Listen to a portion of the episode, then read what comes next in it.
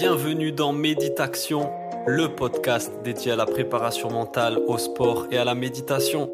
On se retrouve chaque semaine entre passionnés pour aborder le thème de la préparation mentale et découvrir ensemble comment optimiser la performance sportive en conservant le plaisir de la pratique et en favorisant le bien-être et l'épanouissement.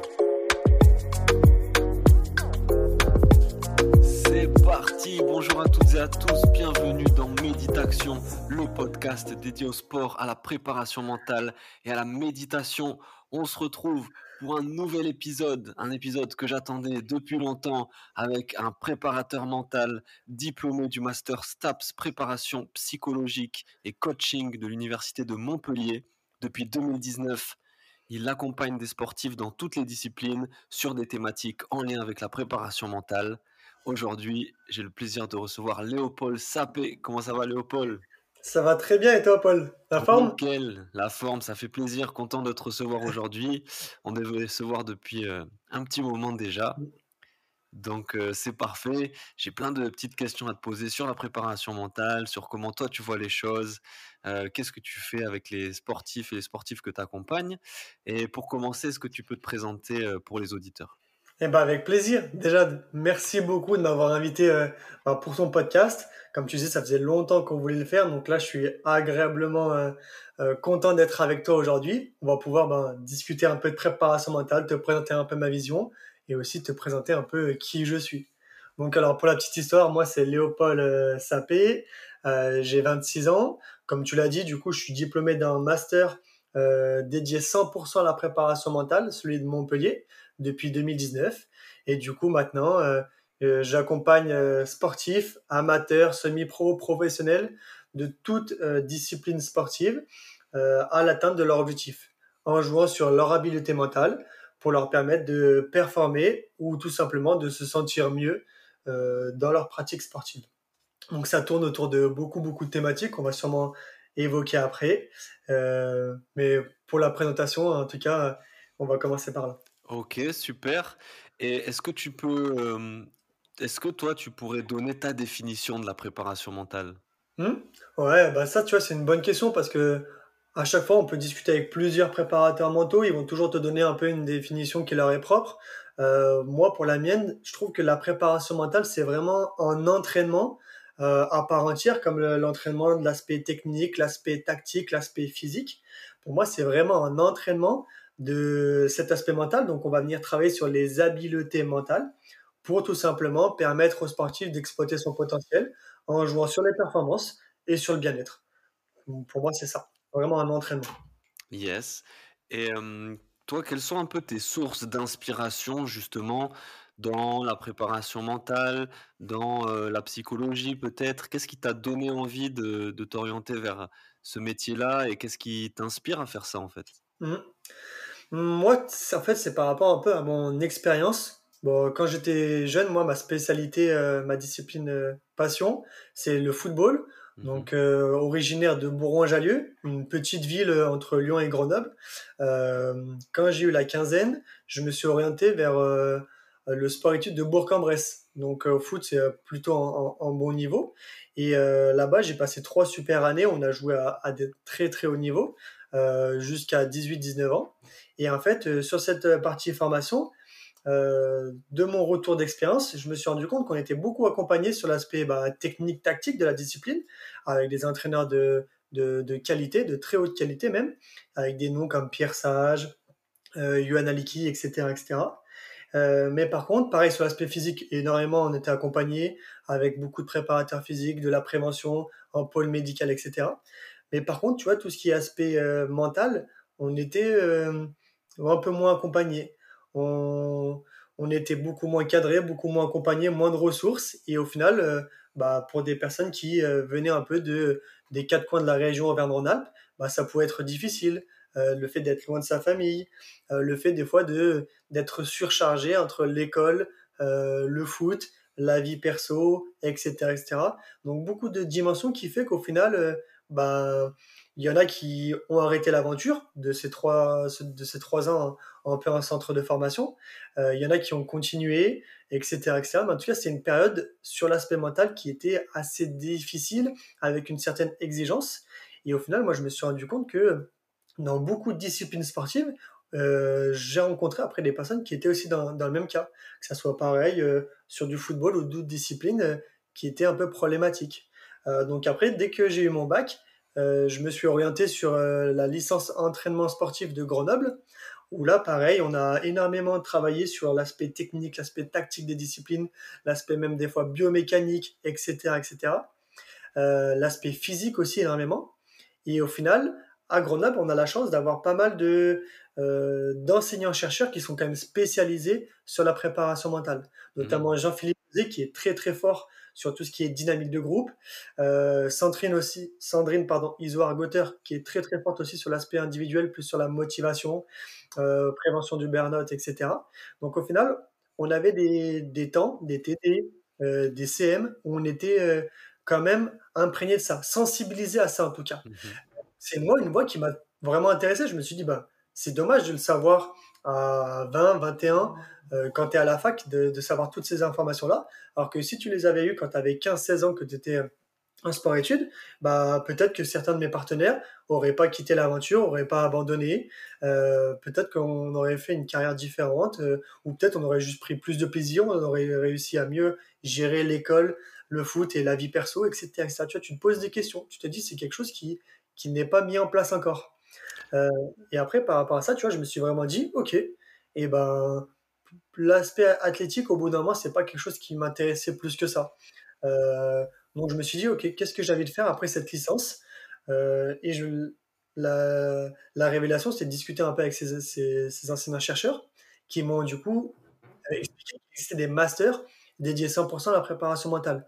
Aujourd'hui, ben, pour se former en préparation mentale, il y a plusieurs, euh, plusieurs voies. Il y a la voie universitaire avec les masters euh, et les diplômes universitaires. Et après, des voies un peu plus avec des organismes privés qui sont sur des formations plus courtes. Mais après, c'est c'est la qualité de, du parcours qui est différente. Mais en tout cas, moi, j'ai- je voulais rester dans ce, ce monde universitaire. Et après, les DU, c'est pas quelque chose qui m'a intéressé le, le plus parce que euh, c'est très euh, dépendant des intervenants, très dépendant aussi euh, de, des localisations. Euh, D'une année à l'autre, ça peut être rien à voir. Il y a aussi un coût financier qui est différent, etc., etc. Donc après, moi, je me suis plus orienté sur un master. Et au moment euh, euh, où moi, je cherchais un master, donc en 2015, 2016 peut-être, euh, il y avait du coup euh, deux masters uniquement qui existaient en France. Un à Créteil, en partenariat un peu avec l'INSEP, et euh, un à Montpellier, euh, le plus ancien, et que moi je trouvais sympa. Je me suis dit, bah, pourquoi pas euh, tenter ma chance. Et avec de la chance, bah, tu vois, j'ai été pris, mon dossier a, été validé, et après, pendant deux ans, j'étais à Montpellier euh, pour étudier énormément de choses. Donc après, au niveau des inspirations, moi, c'est plus par rapport aux rencontres que j'ai faites de ces enseignants-chercheurs, là sur la base de Grenoble, et après sur, sur Montpellier, il y en a énormément. Il y avait des Grégoire Bosselu, des Julie Boichet, qui sont vraiment des personnes très, très intéressantes, et Mhm. souvent, tu vois, des enseignants-chercheurs. Nous, euh, avec ce, ce master, on a une grosse, grosse part euh, de recherche scientifique. On va beaucoup s'appuyer là-dessus euh, pour avoir des, des preuves assez robustes, assez véraces, et Mhm. pour vraiment proposer le meilleur accompagnement possible aux athlètes. Et après aussi, il y avait des intervenants extérieurs, des fois, qui, qui venaient pour nous parler un peu de, de leurs ressentis, euh, qui sont aussi euh, intéressants par rapport à ça. Donc euh, voilà un peu Super, excellent. Il y a, il y a plein de choses super intéressantes dans ce que tu dis. J'aimerais qu'on commence par revenir sur un truc qui me semble hyper intéressant, Hmm c'est le fait d'intégrer la préparation mentale dès le plus jeune âge dans la formation des sportifs, parce Hmm que on associe souvent la préparation mentale aux sportifs adultes de haut niveau, etc. Mais comme tu dis, dans tout ce qui va être formation, éveil du sportif, voilà, les, jeunes qui font du sport, la dimension mentale, elle est quasiment absente, complètement absente de, de, ce parcours-là quand tu es jeune, quand tu fais du sport. Toi, il me semble que tu travailles beaucoup avec des écoles de foot, des clubs de foot, des jeunes. Donc, comment tu intègres ça justement à, à ce parcours, au parcours de ces jeunes-là, euh, comment tu t'adaptes ben, à leur âge, comment tu leur parles de préparation mentale, qu'est-ce que tu peux faire avec eux euh, à ce niveau-là, et ensuite on pourra parler de quel impact ça a sur, sur eux, sur leur, euh, sur leur dimension sportive, mais aussi sur leur vie. Ouais, bah tu vois, tu l'as dit, moi aussi sur mon temps libre, euh, comme je l'ai dit, je suis passionné de foot. Maintenant, j'ai arrêté de jouer en fait euh, euh, depuis bien longtemps. Et je me suis un peu euh, focalisé sur l'entraînement. Euh, donc j'ai passé des diplômes là actuellement. euh, bah, L'année dernière, j'ai eu mon BMF, donc le premier niveau européen d'entraîneur de foot. Et en fait, euh, sur ce temps libre, bah moi j'en profite pour faire un peu euh, mon laboratoire, expérimenter des choses.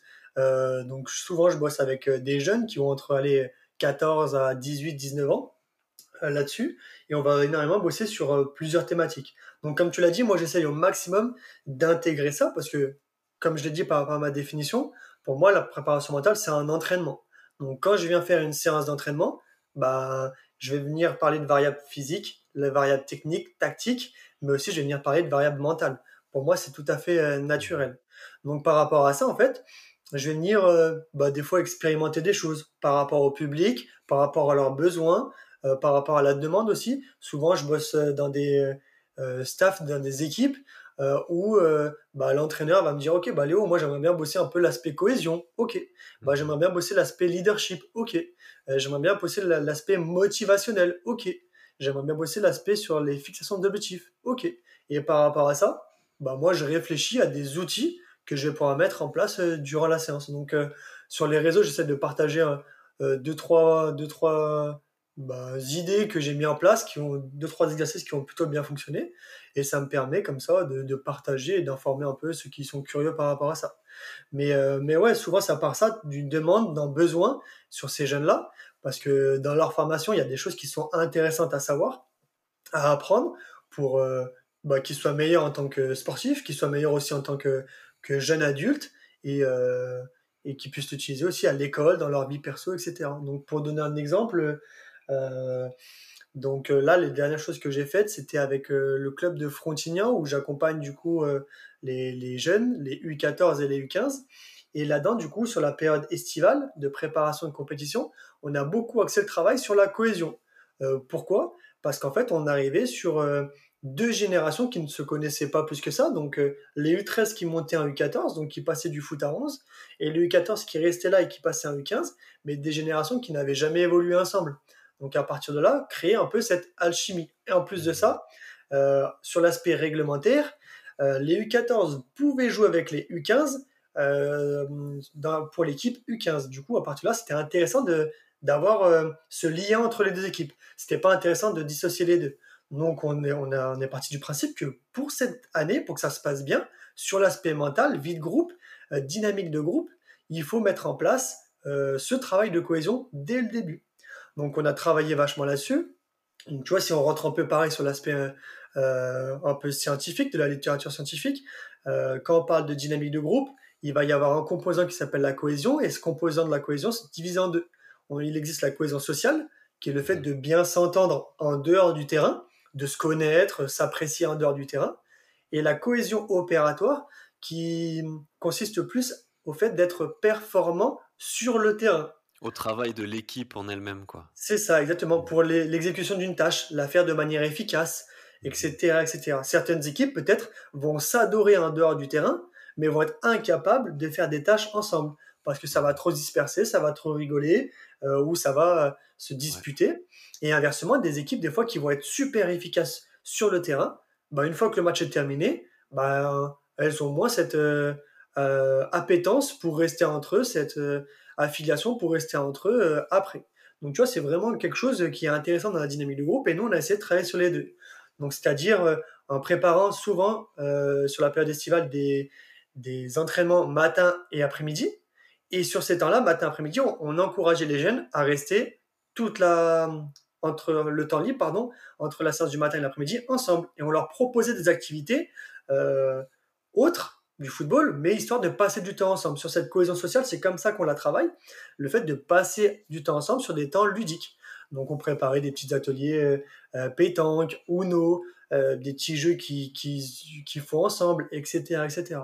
Donc on a travaillé cette cohésion sociale de cette manière-là. Et après, sur le terrain, on mettait en place des exercices, des jeux sur la cohésion opératoire. Donc tu vois, j'en ai partagé deux, droits, deux trois sur ma chaîne YouTube et sur euh, mon compte Insta, où notamment Protéger le roi, qui est un petit jeu de, de cohésion, où chacun en fait se donne, donne des rôles. L'idée en fait de ces jeux de cohésion à chaque fois, c'est donner une consigne et après laisser en autonomie, voir un peu bah, comment ils vont se comment ils vont se parler, qui va communiquer, de quelle manière ils vont communiquer, pour qu'après ils trouvent une organisation, qu'ils testent ensemble cette organisation et après qu'ils la régulent. Et l'idée en fait c'est faire uniquement ça. Donc tu donnes des consignes, là par exemple mes consignes de, de du, jeu Protéger le roi sur la, cohésion euh, opératoire, c'était euh, ok, vous êtes cinq, euh, il y en a un qui deviendra le roi, les autres doivent le protéger, et il y a un dernier joueur qui doit aller justement chasser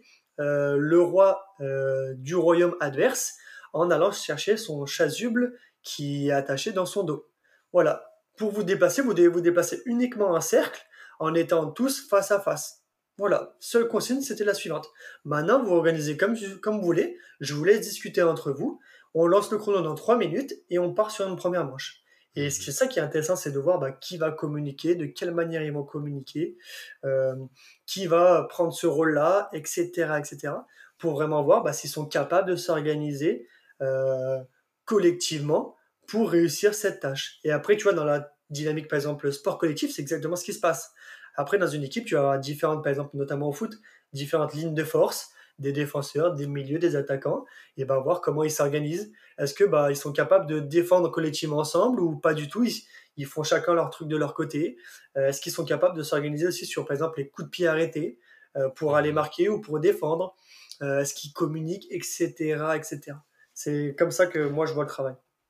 Yes, c'est c'est super intéressant parce que c'est vrai qu'on a cette image, je pense aussi de la préparation mentale qui est plus un travail individuel de face à face avec un athlète, avec un sportif, avec lequel tu vas travailler, voilà, sur, sur cette dimension-là. Et alors que là, toi, tu nous parles de la dimension collective aussi que peut prendre la préparation mentale, en particulier dans les sports collectifs. Et là, les questions que tu abordes sur bah, le travail en équipe, l'intelligence collective et comment on la développe, c'est hyper intéressant. Donc toi, tu fais, tu travailles à la fois la préparation mentale dans sa dimension collective, mais aussi individuelle? Mmh, Ouais, c'est ça, ça dépend en fait bah, qui, vient me, qui vient me chercher en fait. Euh, souvent, bah, c'est soit des sportives indiv, euh, dans ce cas-là, on va bosser plus individuellement. Et après, tu vois, là, l'exemple que je t'ai donné, c'était plus par rapport à mon petit laboratoire que mmh. moi, je me crée quand je suis euh, sur les terrains en tant que en tant qu'entraîneur de, football. mais après, il y a, les deux, tu vois, il y a vraiment les deux. C'est vrai que dans euh, la société actuelle, on entend plus parler de la préparation mentale sur le versant un peu individuel, même si c'est pas forcément super expliqué de temps en temps ce qu'ils font en détail, euh, parce qu'il y a une part un peu de, ouais, de, discrétion par rapport à ça. Mais moi, j'essaye au maximum, tu vois, de, rendre ça palpable, de rendre ça concret et de rendre ça clair euh, pour, pour soit des sportifs qui sont intéressés, soit des entraîneurs, etc., etc. On en entend plus parler en fait de la part de témoignages et après, moi, les deux, euh, moi, souvent, je bosse avec les deux. Euh, soit des équipes qui viennent me chercher, dans ce cas-là, on va parler de dynamique.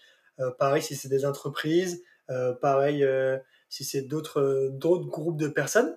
Mhm. Et après, si c'est de l'individuel, que ce soit un entraîneur qui vient me chercher, que ce soit pour travailler avec l'entraîneur, bien sûr, que ce soit un sportif qui vient me, chercher pour travailler avec lui ou autre, là, je vais rentrer que sur du travail individuel. Et après, c'est un, processus qui va être différent par rapport à ça. Yes. Ben, tu vois, c'est cette question de rendre la préparation mentale un peu plus visible et palpable, c'est tout ce que j'essaye de faire avec ce podcast, mmh. avec les échanges que j'ai avec les invités. Donc, je suis vraiment content de, de pouvoir euh, en discuter avec toi et avoir ta, ta vision des choses. Il y a quelque chose, moi, qui m'intéresse beaucoup, que je trouve central dans, dans la préparation mentale, en tout cas dans la performance sportive, c'est cette capacité à maintenir un état de calme, euh, de concentration optimale pendant la pratique. Mmh. Comment, toi, tu travailles ça, par exemple, euh, avec les sportifs que tu accompagnes? Mmh, ça dépend, tu vois, moi souvent quand on, va parler de calme ou autre, euh, moi je vais parler souvent de deux choses soit je vais parler de niveau d'activation, soit mhm. je vais parler euh, de gestion du stress ou, de l'anxiété. Euh, parce qu'en fait, ça dépend beaucoup de, de, la discipline. Par exemple, tu vois, en ce moment, je bosse avec un athlète qui fait du powerlifting, donc c'est de la force athlétique en gros. trois mouvements de musculation, développé couché, soulevé terre et squat. Et en gros, le but c'est de faire bah, la plus grosse perte. le plus lourd, quoi. C'est ça, exactement. donc tu vois, plus par exemple, là-dedans, dans cette discipline, bah, ils vont chercher à être, euh, on peut dire, calme, mais moi, je vais plus parler de niveau d'activation parce qu'en fait, ça va être euh, chercher à être euh, très activé parce mhm. qu'au bout d'un moment, il faut que tu sois très activé sur l'aspect physique, mais aussi sur l'aspect mental avec l'aspect cognitif, le fait d'aller recruter justement des, des, neurones musculaires pour venir bah, tirer le plus, le plus fort, euh, pousser le plus lourd, etc. etc. Donc, en euh, plus, leur, euh, leur effort à eux dure que quelques secondes. On n'est pas sur un match de 90 minutes ou un combat, c'est sur quelques secondes. C'est pour ça que ouais, tu parles de mmh. niveau d'activation. Il faut qu'à ce moment-là, sur ces 10 secondes-là où je vais soulever cette charge, je, je sois mmh. au max de ma concentration et de mes performances. quoi. C'est ça, c'est un temps qui est très très court et euh, donc c'est ça qui va être intéressant. Et tu vois, par rapport à cette discipline, moi je trouve qu'elle est intéressante parce que tu cherches à être le plus activé possible. Eux, de manière naturelle, dans, leur, euh, dans les mœurs de cette discipline, bah, ils sont capables de s'activer, ils ont des mécanismes, ils bossent même sans le savoir sur pas mal de choses avec l'utilisation de la musique, l'utilisation de la respiration qui est super importante, etc. etc. Euh, après, tu vois, par exemple, sur le fait d'être calme, ok, bah moi je leur euh, fais comprendre que c'est intéressant d'être activé, mais après, il faut aussi être capable justement de euh, arriver à rester, on peut dire, calme dans ce cas-là, c'est-à-dire maître de ses émotions, ultra focalisé sur ce que tu dois faire pour pas se disperser. Et, et, voilà, du coup, en fait, pour, pour que je te donne cet exemple-là, c'est pour te dire qu'en fait, c'est selon la discipline, on va venir vraiment euh, creuser là-dedans. Dans certains sports, ils vont être euh, peut-être euh, avoir besoin d'être totalement relâchés pour être le plus performant possible. Des fois, il y en a, ils vont avoir besoin d'être activés, mais avec différents critères, comme par exemple le cas pour le powerlifting. là, par, exemple, pareil, je bosse avec quelqu'un qui fait du golf. donc pareil, au moment du swing, là, on va chercher beaucoup plus à être relâché, à être beaucoup plus détendu et être plus plutôt concentré sur des trajectoires, plutôt concentré sur une fluidité de mouvement, plus que sur des critères autres. Donc ça va être beaucoup ce qu'on va travailler avec cette personne-là. Donc, voilà, pareil, en ce moment aussi, je bosse aussi avec quelqu'un qui fait du kart. donc là, c'est un peu un mix des deux. On va quand même être en alerte mais il faut arriver à être euh, euh, assez euh, souple dans, dans, sa gestuelle, dans ses mouvements, à être le moins tendu possible pour avoir justement la plus grande fluidité, la plus grande économie de course énergétique, etc., etc. Donc en fait, tu vois, ça dépend énormément de la discipline. Ça dépend aussi énormément, là, tu vois, j'ai fait le focus que sur la discipline, mais aussi de l'individu. Mhm. souvent, quand je travaille avec quelqu'un, on part sur la première séance, souvent sur un diagnostic sur OK, bah, diagnostic de subjectif de la personne et un diagnostic objectif qu'on fait par rapport à un, test scientifique qui s'appelle le TOPS. Donc tu vois, ça, ça va me permettre d'avoir en fait euh, les besoins de la personne avec le test objectif et avoir aussi euh, la demande de la personne avec euh, le questionnaire, enfin pas le questionnaire, pardon, l'échange avec le, sportif mmh pour voir un peu bah, sur quoi il, vient, euh, il, a besoin pour travailler. Donc en gros, quand on vient toquer à ma porte, on me dit ok bah Léo, moi j'aimerais bien bosser, j'ai une bêtise, la gestion de mon anxiété, de mon stress. Et j'ai ok bah ça c'est sa demande, c'est ce qu'il me dit. Et après derrière je lui fais passer aussi le test. Et après on compare un peu les résultats, on en discute et on met en lien aussi tout ça avec sa discipline parce que sa discipline va avoir euh, des spécificités. Et c'est ça qui m'intéresse, c'est que tu vois, moi mon métier c'est souvent très différent euh, je vois beaucoup de disciplines sportives, euh, sport, sport co, sport individuel. Même hier, tu vois, j'ai bossé avec euh, des e-sportifs aussi. C'est quelque chose que je travaille énormément. On prépare une, une LAN à Lyon qui a lieu mi-novembre. Donc, tu vois, c'est à chaque fois des, des, disciplines qui sont ultra différentes et il y a toujours des, des spécificités, des choses, bah, des variables à prendre en compte et à du coup s'adapter par rapport à ça. Yes.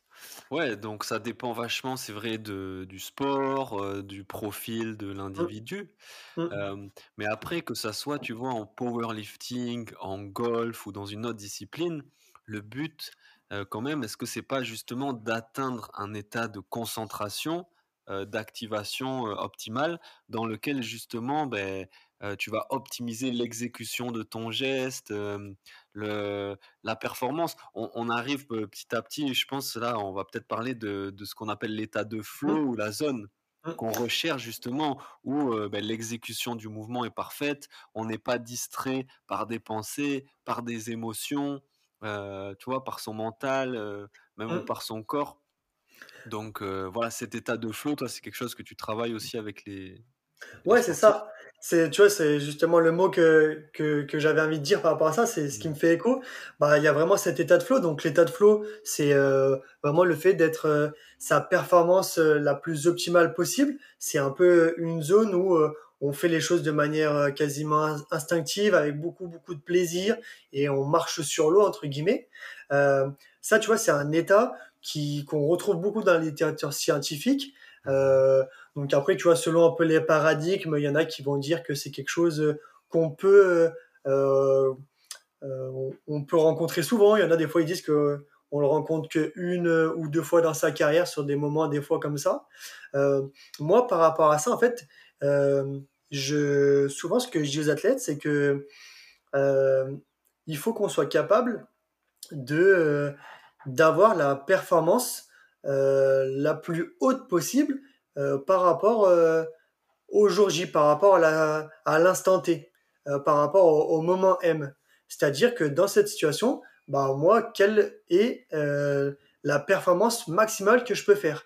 Et d'essayer au maximum, grâce à la préparation mentale et aussi par rapport à l'entraînement physique, euh, technique, euh, tactique qu'ils ont fait tout au long de, de l'année, bah, de tendre le plus possible vers ce potentiel sur le jour J.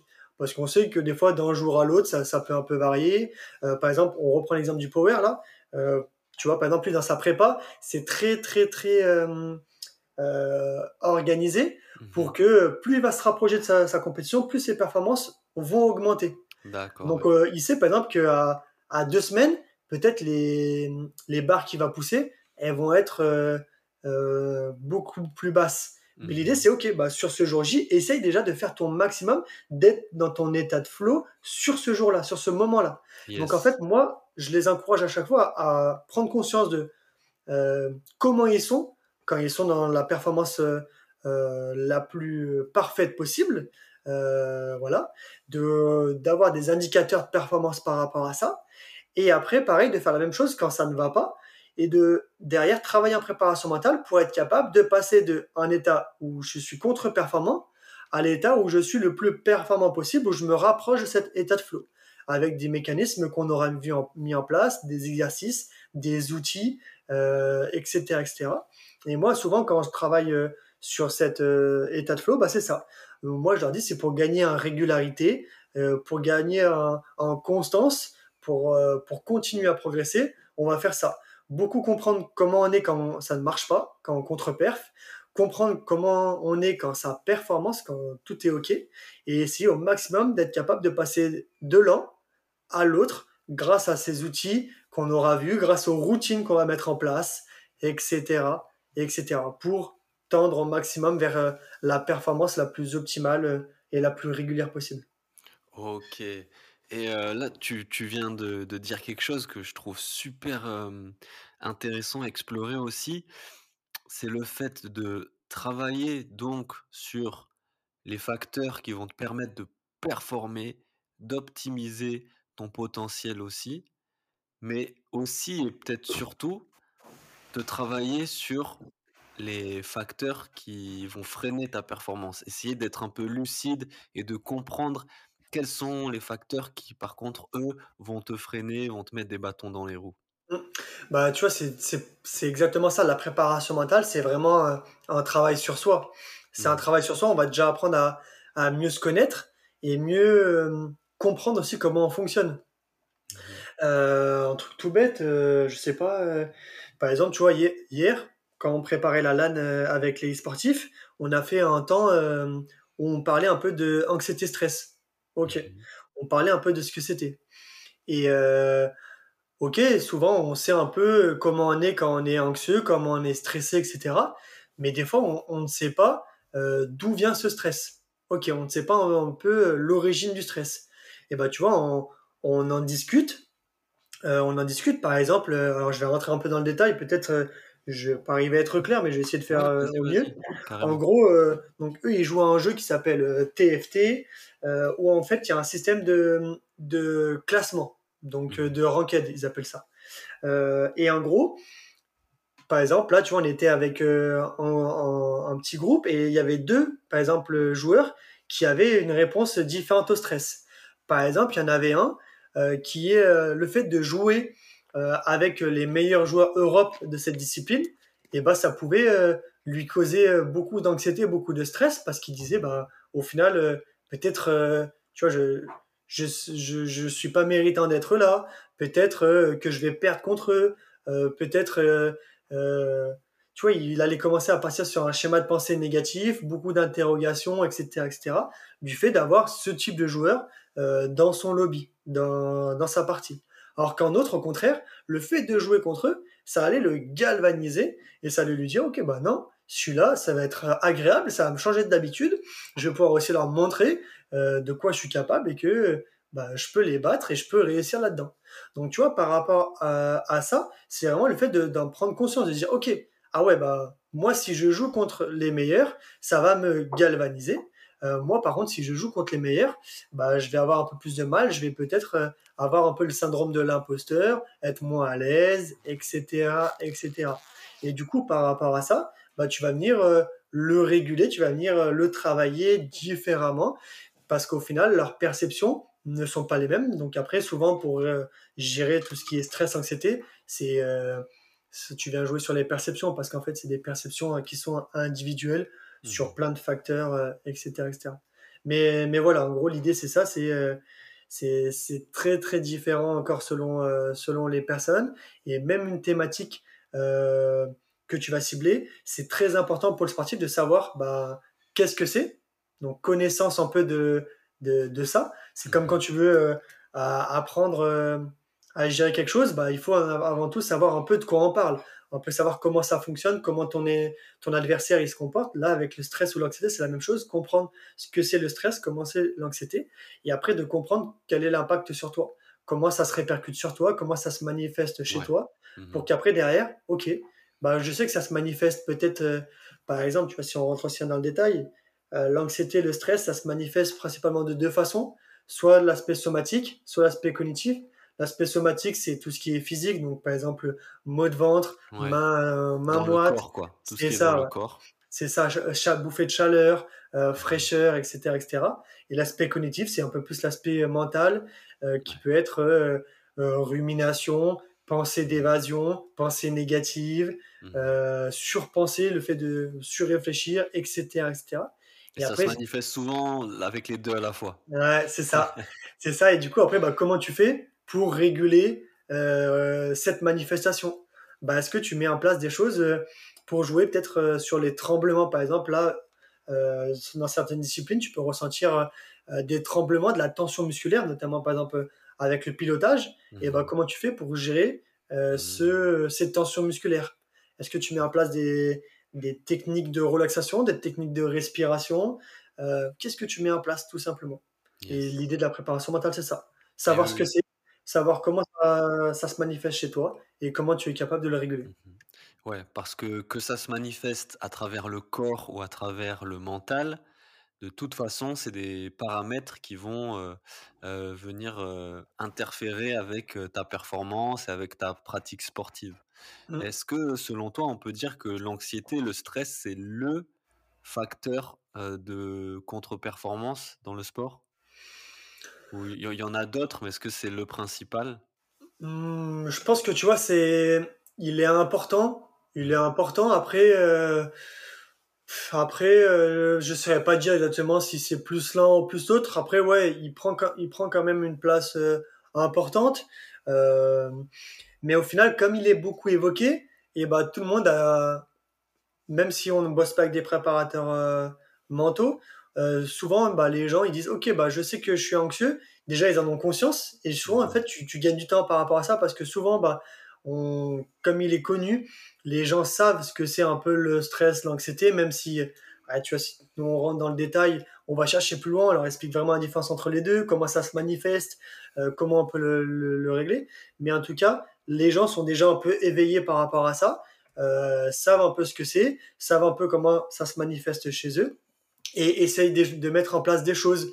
Euh, essayent de mettre en place des choses, des fois qui sont, euh, qui sont pertinentes, des fois un peu moins, mais l'idée c'est quand même c'est quand même évoqué, c'est quand même un peu pris en compte, même les entraîneurs euh, arrive un peu à, le dire, ok, bah lui, cet athlète est stressé et anxieux, euh, on peut du coup euh, l'aider de cette manière-là, etc. Après, tu vois, il y en a beaucoup sur la contre-perf, il y a le discours interne aussi, bah, après, tout est un peu en lien, mais tu as le discours interne aussi qui, qui, qui prend, prend beaucoup de poids. pareil, des fois, les objectifs, mmh le fait de se fixer pas correctement des objectifs, ça, ça prend de l'importance. Euh, ouais, le discours interne, je trouve, c'est aussi euh, bien, bien important. Puis, la gestion de l'impulsivité aussi, parfois, qui peut, en, en, en situation de compétition, le fait d'être trop impulsif, de mmh. réagir au quart de tour, euh, parfois, ça peut aussi venir ben, forcément bousculer tes, tes performances. Ouais, des fois, c'est ça, le fait de sortir de la concentration, si ça revient à l'impulsivité, c'est ça, des fois, mmh, tu sais que tu as as, un focus, enfin, tu as, des points attentionnels qui te permettent d'être performant. Et des fois, quand on va être impulsif, on va sortir forcément de, de cette concentration et du coup, euh, bah, perdre en performance, tout à fait. Ouais. Ouais. Et justement, en situation de compétition, parce que j'ai l'impression que c'est souvent là que l'anxiété, le stress se manifestent, euh, ou des, des sportifs, euh, jeunes ou adultes, performent à l'entraînement Mmh. performent à l'entraînement, sont bons parce qu'ils se sentent bien. Et finalement, la situation de compétition et peut-être le stress qu'elle peut générer, la, la tension, l'intensité aussi qu'il y a derrière, elle peut justement amener du stress, de l'anxiété, de l'impulsivité et tout ça. Mmh. Et justement, comment tu, qu'est-ce que tu peux recommander toi justement en situation de compétition? Qu'est-ce qu'il peut être mis en place pour essayer de toujours rester dans, dans cette recherche de, de performance optimale, dans cette intention-là? Ouais, déjà, tu vois, pour répondre au début, bah, c'est normal que dans l'aspect compète, entre guillemets, l'anxiété, le stress est plus présent. Déjà pour plusieurs raisons. Pareil, tu vois, si on rentre un peu dans le détail, ça dépend la, des disciplines. Certaines disciplines vont avoir des compétitions tous les week-ends. Mhm. Donc eux, ils vont être un peu plus habitués à, gérer cette anxiété, ce stress. Euh, tu vois, c'est souvent, j'ai une bêtise, les sports co, euh, ça va être soit sur des matchs clés, soit sur euh, le début de saison où cette anxiété va venir. Puis au fur et à mesure, plus ils vont se rencontrer à la ils vont se confronter pardon à la compétition, plus au mhm. final ils vont arriver à gérer ça. D'autres disciplines, malheureusement, bah, tu joues euh, euh, beaucoup plus euh, loin dans le temps. Par exemple, tu vois, tous les sports un peu de, combat, style boxe, mhm. la MMA, etc., bah, tu vas faire des combats beaucoup plus espacés. Et tu, pareil, tous ceux qui préparent les JO, etc., ils vont avoir une temps de préparation d'entraînement qui est bien plus supérieure à celle de la compétition. Et tout ça, ça va jouer sur ta perception. Euh, ce qui est important en fait pour le, euh, la création d'anxiété ou de stress, c'est en fait euh, la création de ces, de ces, deux choses, ça vient d'un déséquilibre entre les demandes de la tâche, de la compétition, avec les ressources que tu as.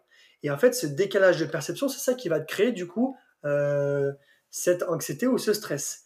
Et souvent, ça se base, l'origine de ça, c'est euh, deux perceptions. Soit la perception un peu du résultat, mmh. euh, soit les perceptions aussi euh, plus de l'incertitude du résultat, pardon, je me suis mal exprimé, plus de l'incertitude du résultat ou de l'importance du résultat. L'enjeu qu'il y a derrière, quoi, c'est ça? C'est ça. Donc l'incertitude du résultat, tu vois, c'est un peu plus sur bah, tout ce qui est en jeu, c'est tout ce qui mmh. est, ok, qu'est-ce que j'ai à gagner euh, qu'est-ce que j'ai à perdre euh, par rapport à ça, tu vois. Et après, par rapport à l'importance, c'est un peu plus euh, la difficulté. Est-ce que c'est plus ou moins facile? Est-ce que c'est plus ou moins difficile? Et donc, tout ça, c'est des questions à se poser. Par exemple, un gars qui prépare les JO, il s'est préparé pendant de nombreux mois, de nombreuses années, et une course qui des fois dure quelques secondes, et bah, il peut tout perdre sa préparation. Donc, tu mhm. vois, si par exemple il se focalise là-dessus, et bah, ça va lui mettre une grosse pression par rapport à ça. Mhm. Euh, pareil, tu vois, dans les, sports de combat, après c'est un peu différent les sports de combat, on en, reviendra après si tu veux, mais voilà, pour tout ce qui est un peu sport individuel comme ça, euh, c'est un facteur important. Euh, pareil, là, à ce moment, il y avait un reportage sur Léon Le Marchand qui est sorti, qui était super intéressant, et qui lui, en fait, disait qu'il avait fait un gros travail là-dessus, où il était capable, avec le préparateur Thomas Samus, si je dis pas de bêtises, euh, qui était justement maintenant capable de prendre du recul par rapport à ça et qui était capable en fait de euh, se focaliser que sur des facteurs qu'il pouvait contrôler et en fait euh, c'était prendre du plaisir, faire la, natation qu'il savait faire et voilà restituer en fait ce qu'il sait faire. En soi, mhm. la compétition c'est pas plus compliqué que l'entraînement. Souvent sur ce sport-là, en plus, ton premier adversaire c'est qui? C'est toi-même. Donc souvent, moi, ce que je dis aux athlètes, bah, c'est d'essayer d'être euh, leur champion du monde à eux, euh, la meilleure performance qu'ils peuvent faire à eux. Tu vois, ça revient encore un mhm. peu à l'état de flow qu'on disait tout à l'heure. Tu vois, souvent ça, ça s'imbrique de faire la meilleure performance qu'ils peuvent faire sur ce jour-là et de se focaliser sur eux, euh, sur des facteurs qu'ils peuvent contrôler, qui sont rassurants. Et en soi, la compétition, c'est uniquement la restitution de l'entraînement. Donc, ce qu'ils sont capables de faire à l'entraînement, ils sont capables de le faire aussi en compétition. Après, bien sûr, euh, l'entraînement, souvent, c'est un confort. On est souvent dans les mêmes installations, on est... Euh, on fait en sorte que la charge qui nous applique est, la bonne, qu'on soit dans un... On a nos habitudes, on est dans un confort. Quand on va en compétition, bah, il y a juste des variables à prendre différentes. Par exemple, là, tu vois, quand on prépare encore la LAN de Lyon, on parle un peu plus de l'aspect, bah, d'habitude on joue, on est tranquille chez nous, euh, dans notre confort, bah là, on va être en extérieur dans une salle où il y aura des centaines de personnes, il y aura peut-être euh, du bruit autour de nous, on sera peut-être pas dans la configuration euh, optimale, mais ok, on doit faire avec ces paramètres-là, se focaliser sur ce qu'on peut contrôler et essayer de les améliorer. Et tu vois, par rapport à ça, même, il y avait un reportage aussi de Bolt qui est super intéressant et qui dit qu'en gros, c'est un petit reportage qui le suit avant ses médailles à Pékin, où il, où, il, rase vraiment tout, il bat le record, etc. Euh, et en fait, il dit, lui, euh, dans cette interview, que la, la partie difficile, c'est maintenant. Et on le voit, en fait, euh, en train de s'entraîner autour d'une piste d'athlée, il fait super chaud, mmh. il, est carbonisé, limite, il est en train de vomir, etc. Et il dit, je sais que le, plus gros du travail, c'est maintenant. je me prépare maintenant. Parce qu'après, le jour de la compétition, quand vous allez me voir devant les caméras, etc., c'est la partie facile. Euh, parce que le travail, c'est derrière la scène. Le travail, je l'ai fait en amont. Donc au final, quand je viens, et eh ben, je viens là pour prendre du plaisir, parce que la compétition, peut-être, je vais en faire que 3, 4 euh, JO euh, dans ma vie. Peut-être, je, ferai, je vais faire qu'une finale euh, des Jeux Olympiques. Et donc là, je suis là pour prendre du plaisir. La partie du travail est faite derrière moi. Et maintenant, je me concentre que sur ce que j'ai à faire. Et je l'ai fait tellement de fois qu'au final, c'est juste une répétition. Et donc, tu vois, moi, j'encourage beaucoup euh, les athlètes à, faire ça, à se recentrer un peu sur eux, euh, se rappeler aussi pourquoi ils sont là, pourquoi ils font cette discipline, pour la notion un peu de plaisir, etc., etc., et de se focaliser sur eux, sur des facteurs qui contrôlent, parce que c'est là-dessus bah, qu'on va pouvoir euh, améliorer notre performance, aller chercher de la performance, se dépasser soi-même et justement atteindre les objectifs qu'on s'est fixés. Énorme. Bah, écoute, ouais, merci pour cette réponse. C'est très clair et très pertinent, je pense, euh, pour les, pour les auditeurs. Euh, d'ailleurs, bah, il y a beaucoup d'auditeurs, je pense, du podcast euh, qui pratiquent les arts martiaux, notamment le jiu-jitsu brésilien, mais aussi le MMA, la boxe, le judo. Donc, bah, si tu veux bien, comme tu proposais, voilà, qu'on parle un peu plus des sports de combat, des arts martiaux et bah, des spécificités inhérentes à, ces sports-là. Et donc, toi, bah, qu'est-ce que tu proposes en particulier à des sportifs qui pratiquent les arts martiaux et les sports de combat? Quelles sont les dimensions à vraiment prendre en compte dans, la préparation mentale d'un sportif qui pratique ces sports-là? Ouais, alors tout ce qui est bah, sport de combat, c'est vraiment un, rapport qui est, qui est différent, tu vois? Euh, tu as vraiment en fait cette dualité avec quelqu'un d'autre. Euh, moi, ce que je trouve intéressant par rapport à ça, c'est, euh, euh, je sais plus qui c'est qui en parlait. C'était un entraîneur de boxe, je sais plus exactement son nom, mais qui disait qu'en gros, sur cet aspect mental, souvent dans les sports, tu rentres sur le terrain, euh, à peu près, tu répartis un peu les chances de manière équitable.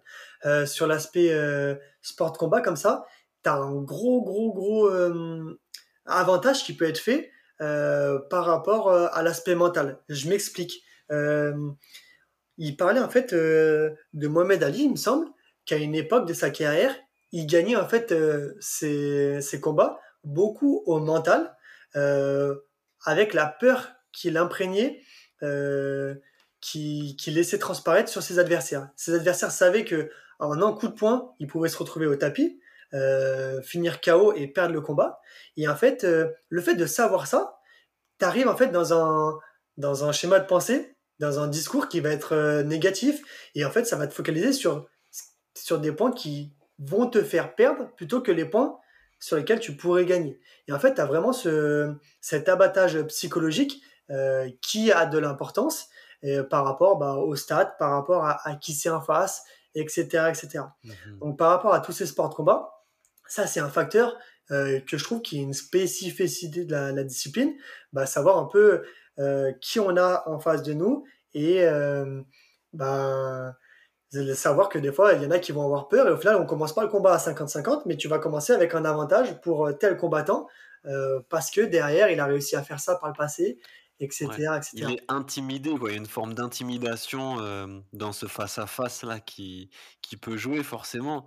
Mmh. donc ça demande, ouais, juste peut-être encore plus d'être très centré sur soi, sur ses compétences, sur sa, son mental, sa concentration, pour pas justement te laisser distraire par, par ses pensées. Et ça me fait penser justement à Mac Tyson, qui lui, me semble, avait un peu le raisonnement inverse, où il mmh. disait, moi, quand je rentre sur le ring, je suis terrifié parce que je joue ma vie, je vais mourir. En fait, j'ai tellement peur ben, que ça me donne envie d'en finir le plus vite possible pour vite quitter le ring et ne plus risquer ma vie. Mmh. C'est ce qui faisait qu'il essayait de finir ses combats le plus vite possible. Ouais, et bah ça, tu vois, typiquement, c'est ce qu'on disait tout à l'heure, le fait de, bah, prendre en compte la personne avec qui tu bosses, le boxeur ou, ou peu importe l'autre combattant avec lequel tu as bossé, euh, et que tu vas te dire, ok, ben, comment lui réagit, de quoi il va avoir besoin pour faire ça.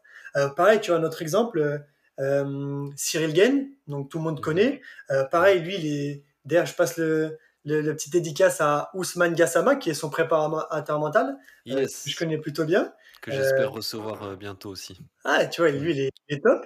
Mm. Et, pareil, euh, pour avoir vu deux, trois vidéos de, de pareil, tu vois que lui, dans son approche de combat, elle est différente. Lui, il a besoin d'être un peu détendu avant de combattre. Il a mm. vraiment besoin de, de, relâcher cette pression. Et pareil, tu vois, moi, j'ai accompagné d'autres parties qui avaient besoin de la même chose, d'être capable de ok, tu sais que tu vas faire quelque chose de difficile, qui va être éprouvant, etc., etc. Mais sur ce temps-là, tu as besoin justement de, de t'aérer l'esprit, de penser à autre chose. Et après, quand tu seras euh, sur le ring ou autre, tu auras le temps. Euh, tu auras le temps de te focaliser sur ce que tu as à faire.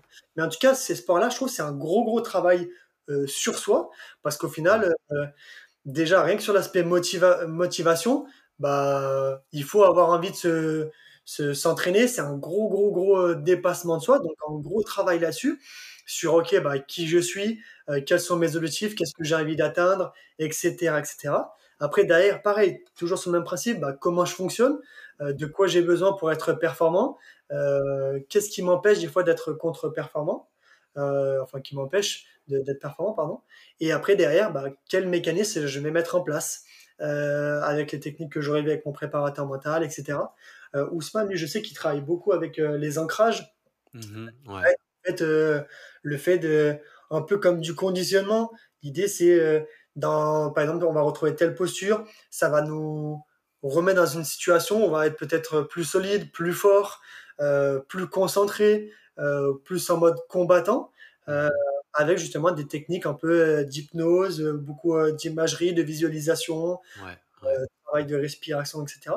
Donc en fait, ça, il fait un travail qui est super individualisé et qui répond vraiment ben, à la demande, aux besoins euh, de l'athlète euh, par rapport à ça. Mais ouais, pour les combattants, il faut prendre en compte vraiment les spécificités. Pareil, tu vois, on ne on, dit pas à un combattant euh, qui joue, qui, qui, fait son sport. On ne dit pas je, je, vais jouer à la boxe, mmh mmh je vais jouer au JJB ou autre. Non, C'est un art qui est différent. C'est quelque chose qui est vraiment très différent au niveau de cette mentalité par rapport à tout ça. Donc, au niveau mental, c'est un paramètre à vraiment, vraiment prendre en compte euh, au sérieux sur, euh, OK, bah, comment je fonctionne, qui je suis, de quoi je vais avoir besoin. Et après, d'ailleurs, quelles sont les, spécificités de ma discipline pour que je, vienne, je puisse venir intervenir dessus, comme on l'a dit, avec ben, l'importance des fois psychologique par rapport à ça, euh, l'importance des fois euh, de cette dualité, etc. Est-ce qu'on se concentre un peu plus sur nous Si oui, sur quel facteur, etc.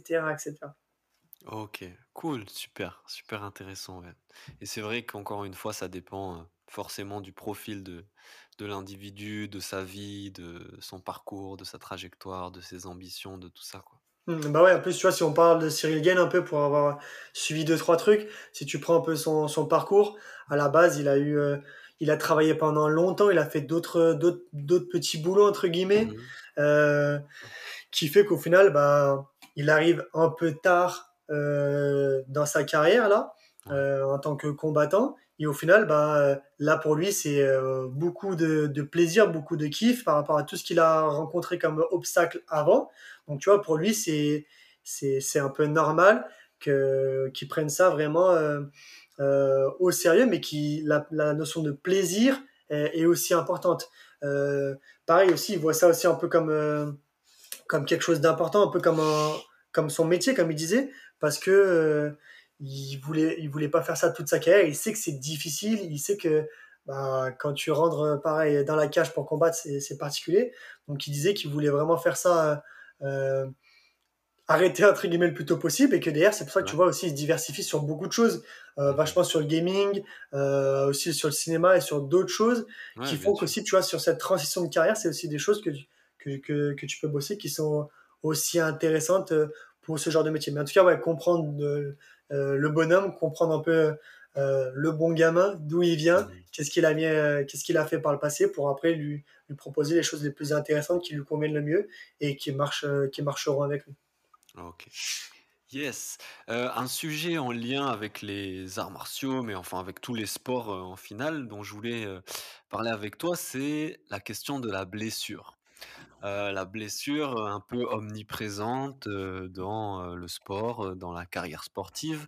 Et outre la douleur physique et les soucis physiques, l'incapacité à, faire son sport que ça peut engendrer, il y a souvent, il y a souvent une souffrance psychologique, une souffrance au niveau de son identité, au niveau mental, qui est générée ben, par le fait de ne pas pouvoir faire son sport, peut-être d'avoir l'impression de perdre du temps, de pas pouvoir s'entraîner, de perdre aussi peut-être la dimension sociale, d'aller aux entraînements, de fréquenter du monde et tout ça. je sais que ben, la littérature scientifique, justement, il y a, y a, pas mal de trucs là-dessus. Moi, j'ai lu des trucs super intéressants. Est-ce que toi, justement, tu accompagnes des sportifs blessés et ben, qu'est-ce que qu'est-ce que tu mets en place spécifiquement dans un accompagnement ben, d'un sportif qui actuellement est blessé et donc cherche à revenir, à retrouver son niveau et, tout ça, quoi? Ouais, c'est super intéressant la question. Donc, tu vois, pour tout ce qui est blessure, bah, souvent, moi, quand je bosse avec des, sportifs ou des structures, là, en plus, tu vois, notamment, c'est une bonne question. Là, j'ai, au début du mois de octobre, j'ai eu une grosse, grosse réflexion là-dessus. Pareil, j'avais été sollicité par, euh, par un préparateur physique euh, d'une structure qui voulait justement bah, parler de la, la, blessure, sensibiliser un peu euh, les, ses athlètes. Et justement, il m'a demandé de, de, bosser avec lui là-dessus. Euh, donc en gros, moi, ce que, ce que je lui ai dit, c'est que souvent la blessure, je vois les deux versants. L'aspect prévention, parce que c'est super important, euh, d'essayer d'anticiper, réduire le risque de blessure. Et après, la partie aussi accompagnement, euh, avec justement, bah, qu'est-ce qui se passe une fois que le sportif est blessé. Donc déjà, si on repart sur la partie prévention, ce qu'il faut savoir, c'est que bah, l'aspect mental, peut justement réduire le risque de, de blessure. Donc il y a, mmh. c'est multifactoriel, il y a plusieurs choses.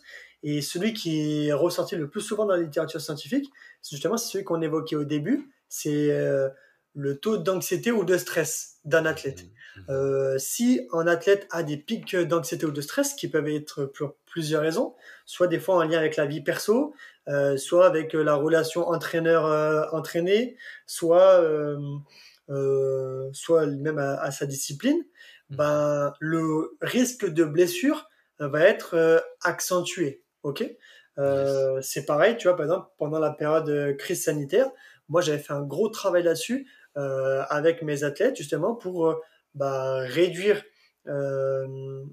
l'anxiété, le stress qu'ils avaient sur cette période pour qu'ils puissent continuer à s'entraîner euh, et éviter justement le risque de blessure avec beaucoup de d'échelles logarithmiques till wellness pour savoir un peu bah, leur niveau de stress, leur qualité de sommeil, etc., euh, etc. Pour un peu faire le, point. Est-ce que c'est justement parce que qui dit euh, stress dit anxiété, dit peut-être perte de concentration et quand tu perds ta concentration, tu as plus tendance à faire un mauvais geste ou un truc qui peut te blesser? Ouais, il y a, il y a plusieurs euh, explications. Après, je les ai notées, mais je ne me rappelle plus exactement. Déjà, tu as ça au niveau concentration. On, est, on perd en, en, lucidité, en chose euh, efficacité. Mmh.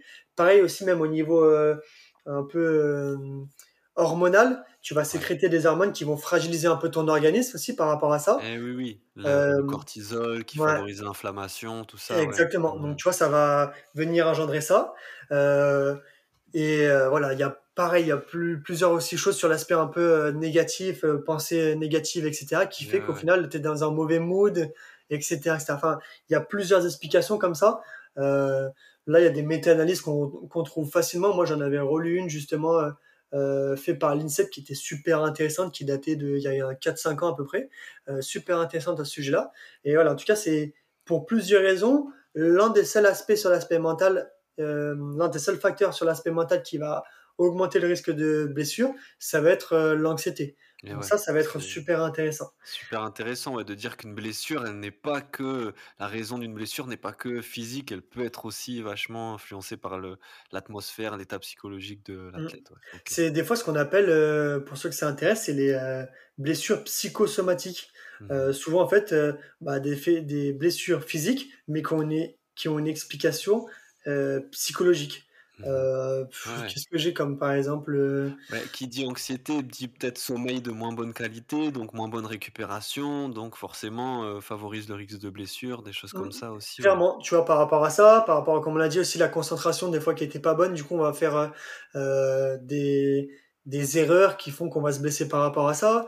Pareil mmh. aussi, des fois si on va pas avoir envie, on va manquer de motivation, bah peut-être inconsciemment on va se blesser, on va se blesser bah, volontairement, mais ça reste inconscient. C'est-à-dire qu'on n'a par exemple pas envie de préparer une compète où on se sent mal, on a besoin de récup, et ben on va se blesser justement pour avoir ce temps de récup, euh, justement pour euh, arrêter ça, etc., etc. Des mécanismes un peu de protection euh, euh inconscient. Il y a beaucoup comme ça de choses qu'on va qu'on va pouvoir retrouver dans ces blessures psychosomatiques.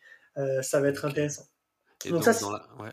Vas-y, vas-y, vas dans l'accompagnement donc du sportif blessé, c'est sur ces choses-là que tu travailles donc, bah, quel est le niveau d'anxiété? Mmh. D'où vient peut-être ces blessures-là ça c'est plus du coup en prévention. Vraiment quand le quand l'athlète est valide, on va travailler quand même là-dessus, dire: «OK» et bah, déjà, tu vois, d'expliquer ça, d'expliquer que mmh. l'anxiété, le stress, ça peut augmenter, leur facteur de leur facteur de risque de blessure, augmenter le risque de blessure. Mmh donc par rapport à ça, OK, qu'est-ce que vous mettez en place sur des périodes où vous êtes anxieux, stressé? OK, ben moi je mets rien en place et ben ok, s'il y en a un qui met rien en place, on sait qu'il va être peut-être euh, plus euh, sujet euh, à se blesser dans des périodes qui vont venir une, deux semaines avant sa, sa compétition. Mhm. pareil aussi, tu vois, ça me fait penser là, la personnalité aussi. La personnalité, dans, certaines, dans certains articles scientifiques, la personnalité, notamment les traits de personnalité, sont reliés à de l'anxiété qui peut du coup expliquer la blessure. Ok, et ben qu'est-ce qu'on met en place pour ces sportifs qui sont peut-être euh, plus euh, sensibles euh, à l'anxiété Ok, bon on leur propose peut-être plus des ateliers une fois par semaine sur des techniques de relaxation, des techniques de respiration, des séances de yoga, etc., etc. Tu vois, on met en place des mécanismes pour faire de la prévention, pour qu'une fois par semaine, ils aient l'habitude, par exemple, de de réguler cette anxiété, réguler ce stress. Ça, c'est une grosse partie psychoéducation que j'appelle. C'est-à-dire, on explique, on vient euh, en parler. Comme tout à l'heure, on a un adversaire, et ben on va venir euh, savoir comment il fonctionne, qui il est, pour derrière être capable de, de, de lui faire face avec des techniques qu'on aura vues, etc. Donc ça, c'est une grosse, grosse partie euh, qui est importante pour la prévention. Euh, sur l'aspect physique, ils font des, des, ateliers de prévention blessure où ils vont venir solliciter des muscles euh, sujets sensibles aux, aux blessures euh, à faible intensité sur des mouvements articulaires, etc., etc. Et ben nous, sur l'aspect mental, c'est la même chose. On vient cibler euh, peut-être des profils, on vient cibler des, des, périodes précises, et derrière, on va venir mettre en place des, des ateliers, des exercices là-dessus. Ça, c'est la partie prévention. Et après, une fois que malheureusement le sportif est blessé, euh, c'est pareil. Euh, il y en a qui, qui, disent que la blessure fait partie d'une carrière, bah, c'est vrai. Euh, après, moi, mon travail, c'est quand même d'essayer au minimum de d'avoir des, des, périodes de, de blessures. Mmh. Après, une fois que ça arrive, ça peut arriver pour diverses raisons. Euh, donc, euh, des fois, c'est pas évitable. Et une fois que ça arrive, bah, nous, on va avoir une grosse, grosse, enfin, je vais avoir une grosse, grosse partie sur, OK, bah, qu'est-ce qui se passe maintenant que je suis blessé? Euh, pareil, sur cet aspect-là, souvent, on néglige, mais entre guillemets, il y a des avantages à être blessé. Euh, par exemple, là, tu vois, je bossais avec un jeune qui, euh, qui pareil était blessé et pour lui tu vois ça avait l'impression d'être la fin du monde comme tu disais. Ouais, ouais. Euh, je peux plus euh, pratiquer ma discipline je me sens inutile je me sens perdre du temps etc etc alors qu'en soi ça c'est ok tu te focalises sur les aspects négatifs. Mais quels sont les, les aspects positifs de ta blessure? Ben il me dit il y en a pas je dis bah réfléchis un peu tu vas voir qu'il va y en avoir il me dit bah au final c'est vrai que j'ai plus de temps euh, pour moi. Ok, bah comment tu pourrais utiliser ce temps pour toi? Ok. Il me dit bah euh, bah c'est vrai que dans une saison, des fois, on n'a pas le temps de prendre du recul, de se rendre compte un peu ses points forts euh, ou prendre du recul sur comment on a progressé ces dernières années, etc., etc. Ok, bah prends ce petit temps pour voir un peu où t'en es dans tes objectifs, redéfinir tes objectifs par rapport à ça, à court, moyen et long terme. Ok. Mmh. Euh, pareil, ok, tu me dis que tu peux plus t'entraîner, mais est-ce que euh, euh, l'apprentissage se fait uniquement par la pratique? Ah bah non, c'est vrai qu'on peut apprendre aussi en regardant, en voyant faire, etc. Ok, bah ça marche. Est-ce que ton entraîneur, par contre, par exemple, t'interdit de venir voir les séances au bord du terrain? Ah non. Et eh bah ok, bah est-ce que ça te ferait plaisir de retourner, garder le chemin de, de, de l'entraînement. Assister à l'entraînement. C'est ça, exactement. Et voir ça un peu d'un point de vue extérieur. Bah, souvent, tu es consommateur, tu es là, tu es pratiquant, mais essaie de prendre un peu plus de recul et voir un peu de l'extérieur bah, quelles sont les consignes que l'entraîneur donne, euh, comment les autres mettent en application, observer les autres, ok? Ça, c'est aussi un temps qui va te permettre justement de continuer à progresser. Euh, plutôt que de rien faire et rester chez toi où tu vas vraiment avoir une chute, et bah, essaie justement de euh, stagner, voire euh, même si tu peux pas progresser sur ton observation, sur ton aspect critique, euh, etc., etc., sur ton œil d'expert différemment. Ok. Pareil, bah, là, par exemple, c'était un jeune, Ok, bah est-ce que euh, aujourd'hui tu vis de, ta discipline? Ah non, pas encore. Ok, bah à côté, est-ce que tu vas à l'école? Ah bah oui. Bah est-ce que tu as, euh, par exemple, plus de temps pour l'école et pour bah, peut-être prendre de l'avance, rattraper peut-être des choses que tu n'avais pas eu le temps de, de, gérer avant, préparer ton bac, préparer tel examen, etc. etc. Ah bah ouais, là j'ai un peu plus de temps. Ok. pareil, ta discipline, ça te, ça te prend beaucoup de temps. Est-ce que à côté, tu es euh, t'as le temps de voir tes amis? Ah bah quand je suis en compétition, j'ai pas trop le temps, je m'entraîne tous les jours. Le week-end, j'ai les matchs, pareil. Euh, j'ai le temps de moins voir ma famille, voir, moins voir mes amis. Ok, bah sur ce temps-là, je vais peut-être aller voir un peu plus souvent ma, ma famille, un peu plus souvent euh, euh mes amis, etc., etc. Et derrière, on voit que ok, bah il y a des côtés positifs entre guillemets à, à, à se blesser et ça permet de ok vivre plus, vivre euh, davantage euh, enfin vivre mieux la chose, vivre ouais. mieux la chose en, en, en s'orientant sur d'autres choses. Ça, c'est des choses qui sont importantes. Et après, pareil, il y a une grosse partie aussi sur du travail vraiment pur de préparation mentale. Avec, mmh. euh, pareil, je prends l'exemple d'un jeune qui s'était fait les ligaments croisés, qui revenait du coup de cette blessure, qui avait beaucoup de d'appréhension. Donc, euh, pareil, lui, durant cette période de réathlétisation, après, moi, j'interviens un peu plus sur la partie réathlétisation. Ouais. Euh, où tu vois, une, au moment où tu commences à avoir, tu commences à, à, te rapprocher de la période où les, les médecins te disent, OK, bah là, tout est good, tu peux retourner sur les séances, etc. Euh, souvent, ce que moi je dis aux athlètes, c'est pareil. OK, bah cette période a été favorable pour toi, parce que souvent, même quand tu te fais les ligaments, là, ça te permet vachement de te rééquilibrer. Maintenant, c'est super bien soigné. Ils arrivent vraiment à rééquilibrer euh, l'organisme, rééquilibrer vraiment euh, au niveau musculaire, etc., etc., euh, l'athlète. Et du coup, ok, bah, sur cette période-là, toi, travaille aussi sur des choses que tu n'as pas le temps d'habitude. Ok, par exemple, ta qualité d'imagerie mentale, si c'est important dans ta discipline. par exemple, tout ce qui est discipline un peu artistique, gymnastique, BMX, toutes les où tu as des notions de, de, figure. Euh. C'est ça, exactement. Et bah, ok, l'imagerie, c'est super important. Bah, est-ce que tu as le temps de le travailler d'habitude à l'entraînement? Ah, bah non, j'ai pas trop le temps. Et bah, ok, bah, prends ce temps pour travailler sur de l'imagerie mentale. Euh, contacte un préparateur mental, vois avec lui, et tu travailles là-dessus. Pareil, le ski, etc. Ok, bah, tu travailles là-dessus. Tu, tu, fais un protocole d'imagerie mentale par rapport à ça, etc., euh, etc. Donc, pour la partie vraiment, une fois que l'athlète est blessé, déjà, grosse euh, gros travail là-dessus parce que pareil aussi, je ne l'ai pas dit, mais euh, dans, la, dans, la, littérature scientifique, souvent, euh, la blessure, on se rapproche un peu des phases du deuil. C'est-à-dire qu'au bout d'un moment, tu es ici, tu te blesses, tu, tu renies un peu le fait que tu es, que es blessé, puis après tu passes dans une phase un peu d'acceptation, etc. Tu, tu, passes différentes étapes comme ça. Donc en fait, moi j'essaye au maximum d'intervenir sur cette période où c'est un peu creux, là, où ils sont un peu dans, dans le fait de, de renier, mhm. euh, de, ouais, de, Travailler à l'acceptation de la blessure et de la situation. C'est ça, exactement. C'est qu'à partir de là que tu peux avancer, quoi. C'est ça, exactement. Parce qu'au final, bah, c'est un élément. Maintenant, c'est fait, c'est fait. Il faut être capable de rebondir, c'est ça. Tu vois, je, je travaille vraiment sur cette notion de rebondir, se relever après une chute. Euh, voilà. Donc, sur cette grosse phase d'acceptation, on travaille beaucoup là-dessus objectif, voir le côté positif, euh, travailler sur son, euh, euh, sur son temps libre, etc., etc.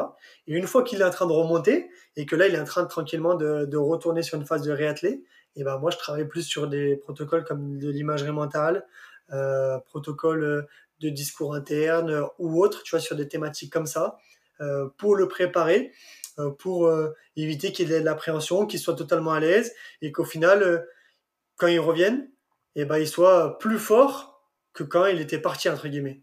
Parce qu'au final, euh, le but c'est ça, parce que là, il a vraiment une phase où il a pu euh, se régénérer, se reconstruire et qu'il revienne encore plus fort, euh, etc. Et que ce soit pas du temps perdu, mais au contraire du temps gagné par rapport Ok, waouh, franchement super intéressant puisqu'on a on l'a abordé sous plein d'aspects. Donc déjà le fait que oui, le, le l'aspect mental peut favoriser ou le risque de blessure ou au contraire, euh, le fait de soigner cette dimension-là aussi peut prévenir ou en tout cas ben, mettre l'athlète dans de meilleures conditions, aussi de meilleures dispositions. Ensuite, dans la blessure, ben voilà, comment faire, euh, comment faire une force, comment se servir de cette épreuve, de cette difficulté pour euh, en faire une force et travailler peut-être sur ses points faibles ou améliorer, travailler sur cet équilibre aussi vie professionnelle, vie perso. Mmh. Et ensuite, ben, le retour et toutes les appréhensions, c'est vrai qu'on peut avoir à retourner sur le terrain, sur les tatamis, enfin voilà, mmh. retourner dans son sport qui est à prendre en compte et qu'on peut travailler aussi à travers ben, le discours interne, l'imagerie et tout ça. Quoi. Donc mmh. super, merci. Merci Léopold pour cet éclairage. Euh, sur euh, la blessure. On va arriver bientôt à la fin du podcast, mais j'ai toujours quelques petites questions euh, là de fin, un peu aussi sur toi, sur ton parcours, Léopold. quelle a été ta plus grande surprise en, préparation mentale? Mmh. Ma plus grande surprise, dans quel sens surprise? Je sais pas, une situation, un événement, euh, quelque chose, euh, lors d'un accompagnement, voilà, où tu as été vraiment surpris par, euh, le résultat peut-être de ce que tu as mis en place, mmh, honnêtement, après, en fait, dès que je mets des choses en place, je en fait, moi, plutôt ma surprise, c'est quand, tu vois, je suis en train de de chercher dans la littérature scientifique, euh, voir ce qui est en train de se faire, euh, découvrir des choses. C'est là que c'est ma plus grande surprise parce qu'après en soi, tout ce que je mets en place, ben soit je l'ai déjà testé, euh, mais souvent, en fait, euh, je sais que c'est robuste et je sais que c'est c'est plus c'est efficace parce que mmh soit dans la littérature scientifique, ça a été euh, étudié, ils en ont parlé, il y a plusieurs articles qui en parlent et qui montrent son efficacité. Euh, en plus de ça, souvent, je l'ai je l'ai testé derrière, donc je sais comment ça comment ça peut réagir, comment un athlète par quelle étape il va passer avant de réussir à aller justement où je veux, euh, je veux que je veux la, je veux l'amener quoi euh, par rapport à ça. Donc en, en soi, ma, ma, plus grande surprise, moi, c'est surtout euh, bah, dès que je vais me mettre à lire euh, des articles scientifiques, dès que je vais venir un peu découvrir ça, ou dès que je vais échanger des fois avec d'autres mmh. d'autres collègues à moi qui font de la prep mentale. Et du coup, il y a un truc que tu as découvert récemment là dans la littérature scientifique qui t'a surpris, qui t'a vraiment interpellé? Euh, bah, c'est peut-être pas le plus récent, mais moi, ce qui mhm. m'avait vraiment intéressé, là, c'était euh, un sur la musique, euh, sur l'utilisation de la musique. Ah, ouais. en soi, c'est pareil, tu vois, quand on discute avec les gens, ils disent ouais, la préparation mentale, des fois, c'est pas palpable, c'est pas concret, on sait pas trop ce qu'ils font. Alors qu'en soi, tu vois, par exemple, l'aspect musique, bah, on sait que beaucoup de, sportifs utilisent la musique. Mhm. Euh, nous aussi, on écoute de la musique pour différentes raisons, etc. Et et ça, tu vois, on peut vraiment prendre en compte la musique comme euh, un outil de préparation mentale. Donc, euh, quand les gens ils nous disent, ouais, moi, je, la préparation mentale, ça me parle pas, bah, on peut leur dire, par exemple, que rien que la musique, c'est un outil que eux, ils utilisent et qui a un impact sur cet aspect mental, que ce soit avec l'aspect motivation, que ce soit avec l'aspect concentration, que ce soit avec l'aspect euh, peut-être activation ou relaxation. Il y a tellement d'utilisation que c'est super intéressant. Et en fait, euh, euh, je suis tombé sur euh, un mémoire d'une d'une étudiante en pareil chercheuse en préparation mentale canadienne qui a justement en fait fait une compilation de toutes les revues scientifiques sur l'aspect musique. Et en fait, je me suis vraiment régalé à, à, lire ça. Et en fait, tu pars du principe que, ok, bah, la musique, tout le monde l'écoute, mais en fait, on s'en rend pas compte que elle peut avoir vraiment un poids, un impact positif si elle est bien utilisée. Euh, si elle est bien utilisée, ça veut dire quoi? Déjà, euh, ça veut dire savoir bah, quelle, est, euh, quelle va être son utilité. Pour, par exemple, la relaxation, ça va être son utilité pour la cohésion d'équipe aussi, pour aussi l'état de flow. Il y a plein, plein, plein de, choses qui sont recensées. Et du coup, ça va impacter peut-être bah, le poids émotionnel de la musique pour toi, euh, le choix des paroles, euh, le rythme, les BPM. Euh, à quel moment tu l'écoutes? Exactement, à quel moment tu l'écoutes? L'intensité de la voix, une voix plutôt grave, plutôt aiguë, plutôt mmh. forte, plutôt douce, etc., etc. Et qu'au final, en fait, c'est cette musique, on peut vraiment l'utiliser pour plein de choses euh, de manière euh, efficace et des fois il faut faire attention parce que ça peut être aussi contre-productif selon si on l'utilise pas dans nos moments. Euh, par exemple, elle dans sa dans, dans, son mémoire, elle ressort deux points d'amélioration. si par exemple la musique nous empêche d'écouter tout ce qui peut être instruction de la part de l'entraîneur, des coéquipiers, des juges ou des arbitres par exemple, là ça peut devenir handicapant. Ou par exemple aussi si la musique devient quelque chose de distracteur, si on lui apporte peut-être trop d'importance, ou si par exemple elle, donne l'effet inverse, si on veut plutôt s'activer et qu'au final cette musique euh, nous relaxe, etc., etc., bah, ça peut devenir contre-productif. Et rien que lire des choses comme ça, je trouve que c'est super, super intéressant et au final personne euh, avait pensé à... Enfin, à ma connaissance, j'avais pas lu de, choses aussi détaillées dessus. Et euh, je trouvais ça super, super, super intéressant. Et parlant aussi pour les, pour les athlètes. Et ouais, ouais, ok, hyper intéressant. C'est vrai qu'on voit toujours des, des, athlètes avec un casque sur les oreilles ou de la musique dans le vestiaire, enfin tout ça. Donc c'est vrai que c'est un sujet hyper intéressant. Mm. Euh, ensuite, aujourd'hui, bah, quel est ton, ton plus grand défi, ton challenge aujourd'hui en tant que préparateur mental pour, la suite de ton parcours? Ah, c'est, une bonne question. Hein. c'est une bonne question. Est-ce que, pareil, tu vois, moi j'aime bien quand je bosse avec les, avec les, sportifs, c'est, tu vois, leur parler d'objectifs à, court, moyen, long terme, de se mettre pareil aussi des rêves. Vraiment, après, pour que ce rêve, bah, on arrive à y tendre avec les objectifs.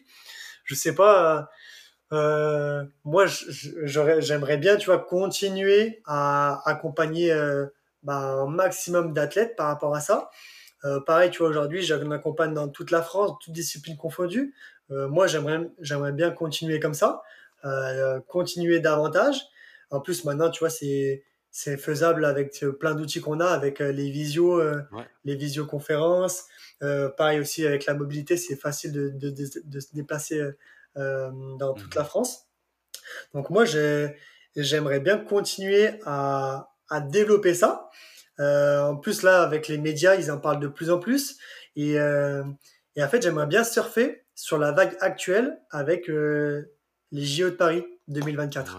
Donc, tu vois, moi, si je devais me ah fixer un, un, petit, un petit challenge, ça serait ça.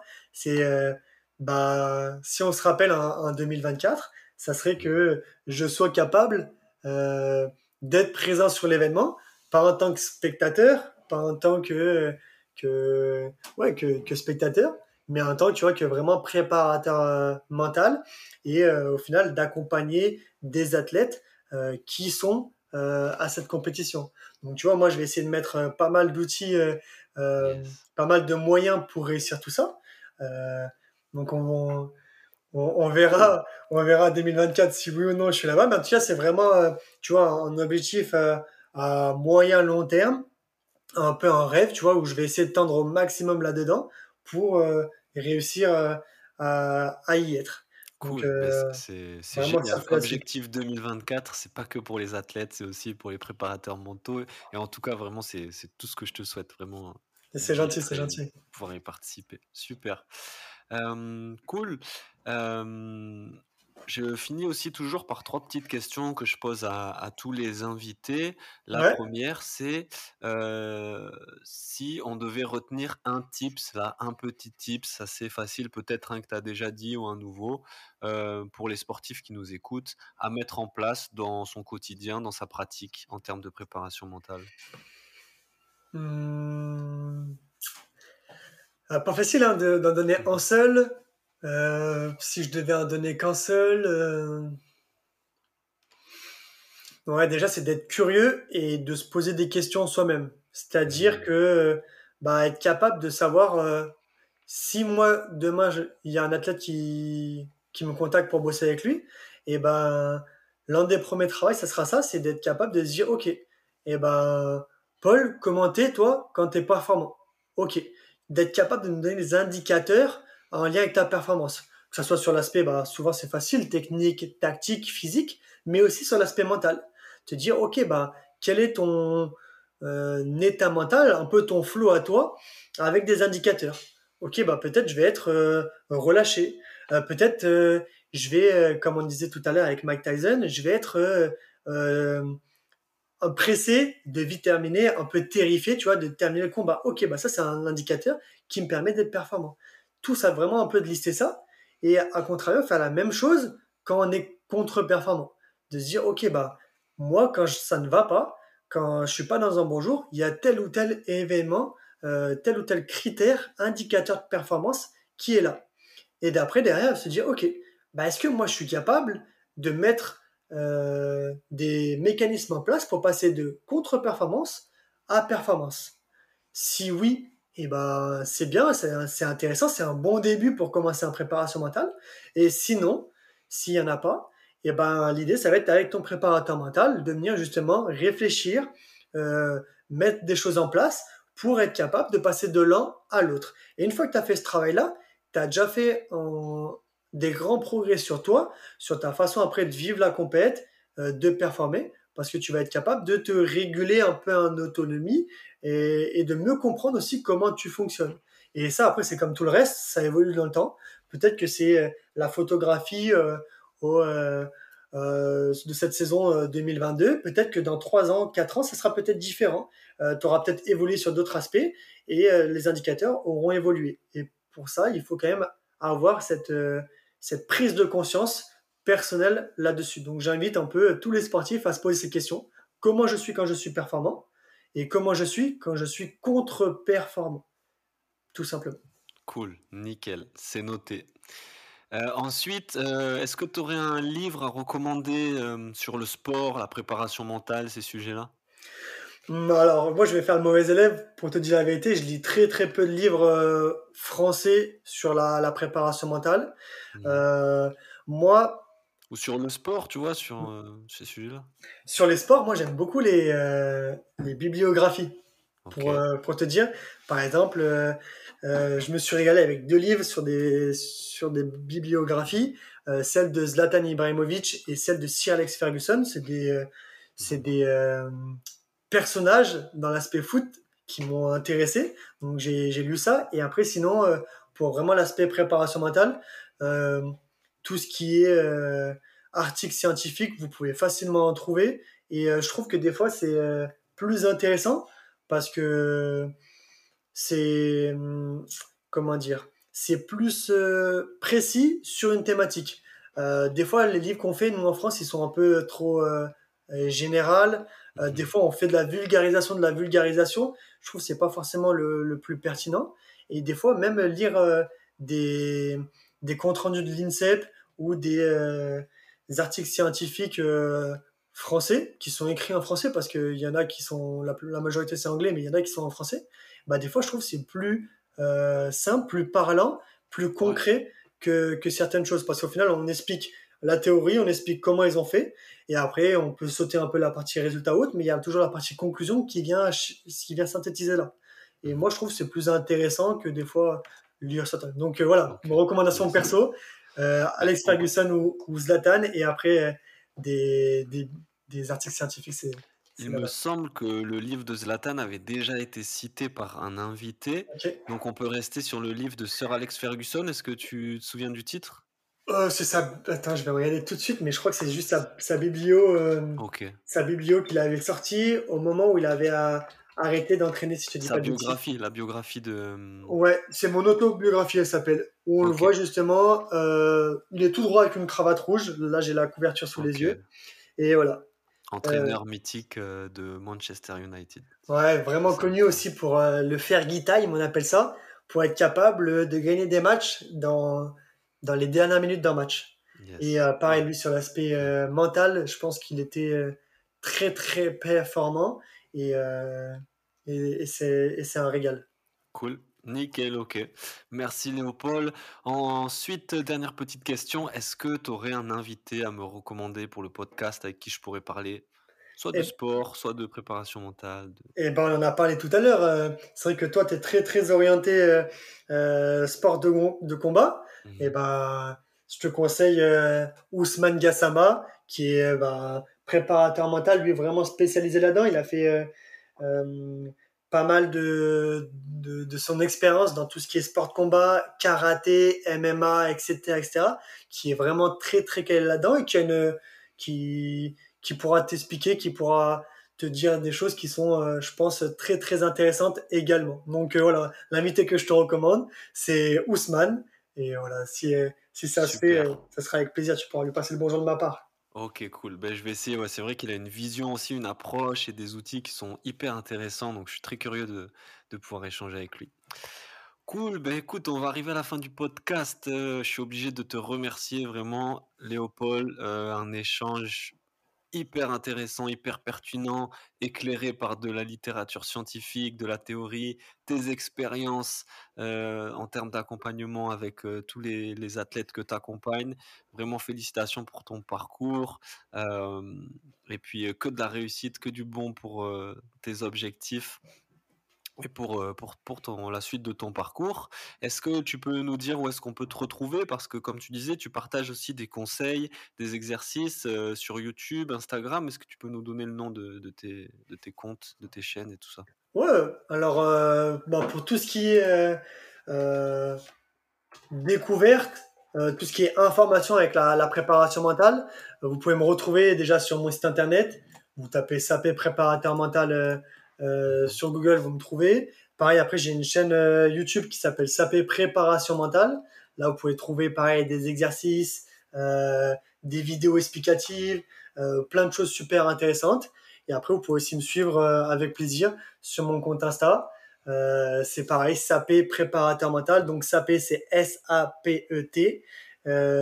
Et pour tout ce qui est un peu information, curiosité, vous pouvez trouver pas mal de choses assez intéressantes en lien avec ma, ma vision, aussi avec les expériences que j'ai que j'ai faites, avec le travail que j'ai déjà effectué. Et après, s'il y en a qui sont intéressés à, à bosser vraiment sur l'aspect préparation mentale, euh, là, aujourd'hui, je suis basé à, Lyon et je travaille dans majoritairement toute la région Auvergne-Rhône-Alpes. Donc, euh, de Bourg-en-Bresse, euh, Mâcon, euh, passant par Grenoble, là, j'étais à Valence ce week-end, etc., etc. Chambéry, Annecy, toute cette grosse zone géographique. Jusqu'à la Méditerranée? Bah après, même jusqu'à la Méditerranée, parce que pareil aussi, j'ai beaucoup travaillé dans la région Occitanie. Et après, tout ce qui est même euh, distanciel, bah, c'est facile de bosser avec, euh, euh, avec des Corses, des Parisiens, des Toulousains, même des Bordelais, etc. etc. Donc après, il n'y a aucun souci. Il faut juste être intéressé, avoir envie de bosser en préparation mentale et vouloir justement développer ses habiletés mentales pour de la performance ou du bien-être. Et après, dans ce cas-là, vous pouvez me retrouver sur ces réseaux, prendre contact avec moi, me contacter. Et voilà, tout simplement. Et eh ben voilà les amis, n'hésitez pas à prendre contact avec Léopold et à le suivre sur les réseaux. J'espère que cet épisode vous a plu. Léopold, merci encore. Est-ce que tu veux rajouter un petit truc? Non, merci à toi. Franchement, merci à toi. Très content d'avoir pu faire euh, bah, l'épisode. Euh, c'était l'objectif aussi. Très très content. Moment très enrichissant. Beaucoup de questions très très pertinentes et c'est avec plaisir, tu vois que que j'y ai répondu. Et tu, du coup, pareil, je te souhaite aussi le meilleur pour la suite. Euh, bonne continuation. Et voilà, prends, continue à faire ça, c'est vraiment top. Cool, merci Léopold, merci beaucoup. Merci à toutes et à tous. On se retrouve dans un prochain épisode. Ciao